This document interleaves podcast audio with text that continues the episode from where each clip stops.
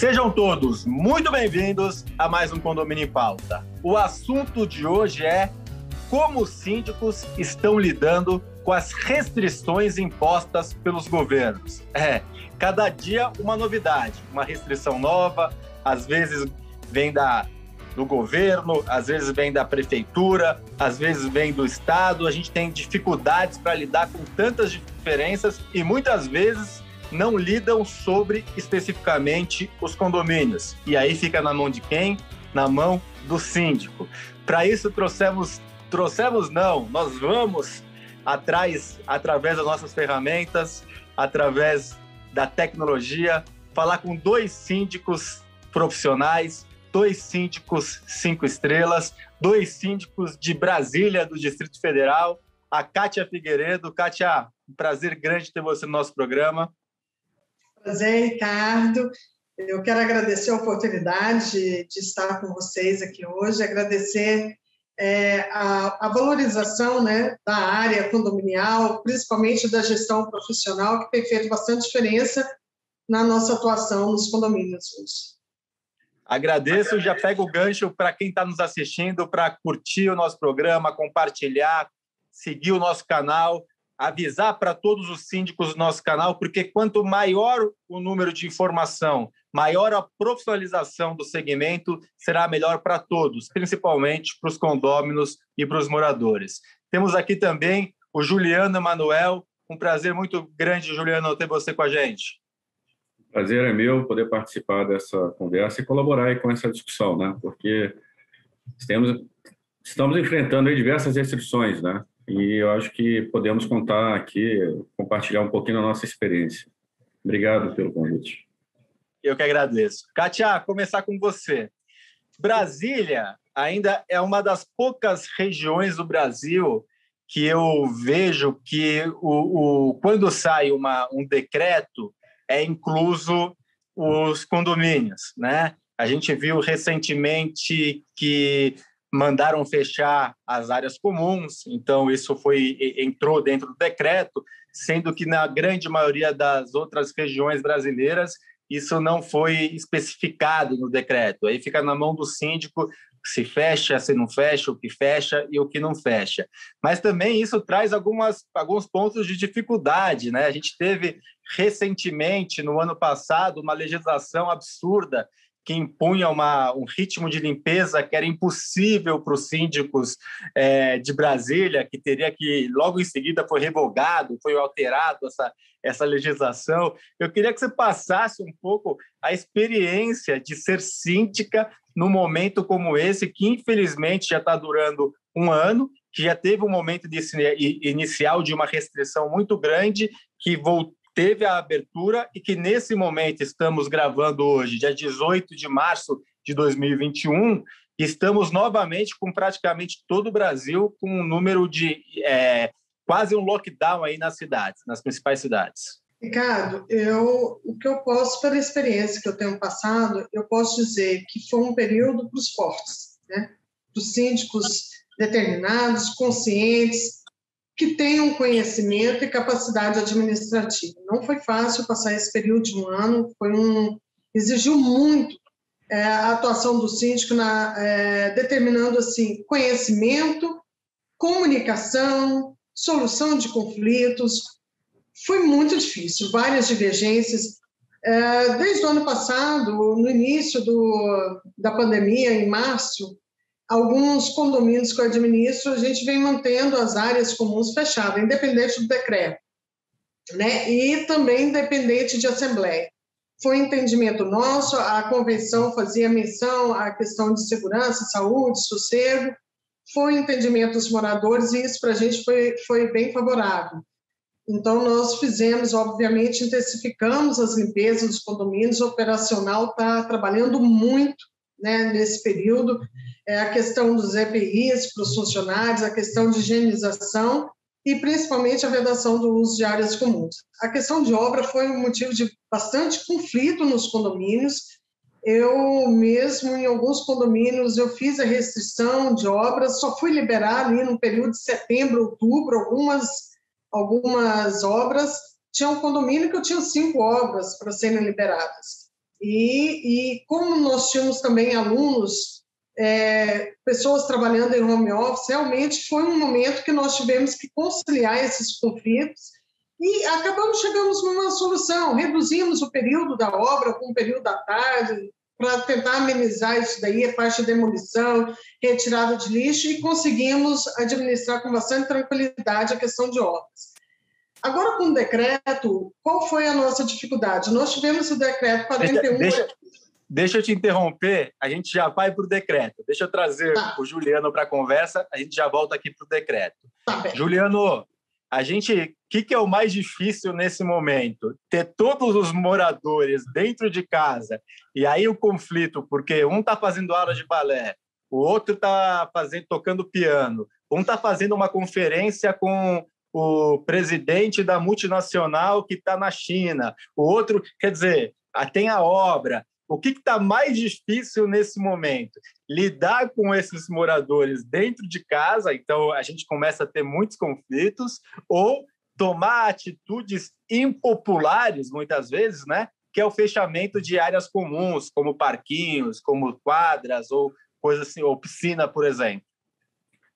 É que em Brasília, na realidade, nós temos uma diferença em relação, penso que ao restante do Brasil, né? porque os nossos condomínios são condomínios pequenos.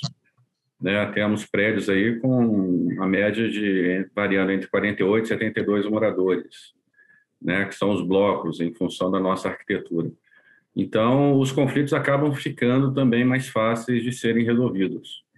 É lógico que o prédio que a gente administra ele tem né, moradores mais idosos, mas é lógico que você também tem moradores novos, né? e então que estão na ativa. Os, as minhas filhas elas precisam ter aula. No primeiro momento tiveram restrição, assistiram às aulas em casa, mas não tivemos dificuldade. É lógico que sempre surge um ou outro morador com uma necessidade. Tivemos registro de alguns é, moradores com com contato com coronavírus, confirmação do teste e aí, como a Kátia colocou, tivemos que especificar né, os cuidados com recolhimento de lixo, identificando, orientando os nossos funcionários, para que houvesse também um controle dentro do próprio condomínio. Né? E eu acho que temos até agora conseguido aí contribuir de uma forma significativa para o controle dessa pandemia. Né? Legal. Kátia, desculpa ter te interrompido anteriormente, queria trazer o Juliano para a conversa. Por favor, você estava começando a falar do decreto.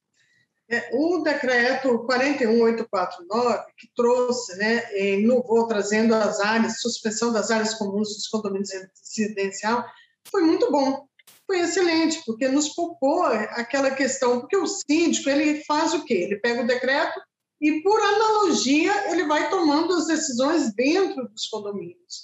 E quando o decreto veio e deixou isso bem claro, ele facilitou bastante a atuação do síndico. Apesar que isso também trouxe alguns conflitos, porque eu tive situações onde houve questionamentos, ah, mas tem que respeitar o decreto? Eu falei, não cabe à administração do condomínio decidir se vai respeitar ou não o decreto, nós vamos cumprir a determinação dos órgãos públicos né, e do governador. Agora, quem não tiver intenção de não cumprir, existem medidas judiciais entra com mandado de segurança, com a medida judicial, para que se resguarde, porque o condomínio não tem como. Ah, vamos chamar uma assembleia, Cátia. Não, o condomínio, a administração não pode chamar uma assembleia para decidir algo que contraria uma decisão de um decreto. Né? Isso até porque existe previsão no Código Civil do cumprimento né, das determinações dos órgãos públicos, é, se for para buscar evitar a disseminação de doenças contagiosas. E, e isso veio também trazer bastante dificuldade para o síndico, porque houve esse questionamento: ah, nós não temos obrigação de cumprir o decreto. Temos, e o condomínio, a administração entende. Então, a comunicação nesse momento, Ricardo, ela foi fundamental. Nós enviamos, a KF, Gestão Condominial, enviou a todos os condomínios comunicados alertando sobre as restrições de uso de áreas comuns fizemos comunicados, intensificamos esses comunicados. Outra coisa que a gente faz é mostrar, obviamente, sem identificação, o número de contaminados no condomínio. Isso também faz diferença. Traz as pessoas para a responsabilidade né, social, do coletivo ali. Porque quando você vai buscando um histórico de contaminados no condomínio e que você vai sempre fazendo essa, essa busca e essa lembrança aos moradores, isso traz, é, realmente nós estamos numa situação complicada e, e eles vão trazendo para ele essa responsabilidade também, que eu acho importante. Eu acho é? isso que você citou muito legal e vou trazer de novo o Juliano para a conversa. Juliano, eu sempre falo que o síndico ele é muito mais do que simplesmente é, o representante legal do condomínio. Ele, ele é uma figura que tem um papel social, né? E, e, como papel social, eu acredito que o síndico, nesse momento, ele pode ajudar na conscientização dos moradores. Né? Eu, eu, eu tenho contato com centenas de síndicos, se não milhares de síndicos, e a gente tem muitos condomínios com dificuldade de coisas básicas como o uso de máscara dentro dos condomínios. Então, eu queria também saber a sua opinião sobre esse papel, sobre o papel do síndico de conscientização ou de punição ou similaridades nesse sentido? Esse momento eu penso que é uma é uma situação bem delicada. Nós estamos vivendo uma situação bem delicada, né? A comunicação é muito importante, como a Kátia falou. Né? Nós temos aqui a preocupação de sempre afixar nos nossos quadros de aviso algumas orientações, porque a gente não consegue ter o contato direto com todos os condomínios. Por mais que tenhamos aí alguns grupos né, de WhatsApp para poder passar algumas orientações, é, a gente não consegue ter o contato direto. Ainda mais nesse período de pandemia, onde a circulação ela acaba sendo restrita. Temos famílias que ficam em casa, até agora não saíram desde início de março e têm tentado se manter dessa forma. Né? E eu acho que nesse momento, sim, cabe ao síndico o papel de conciliar né, de conscientizar, de informar e também é, identificar as necessidades e ajustá-las ao que os moradores pensam e precisam, né?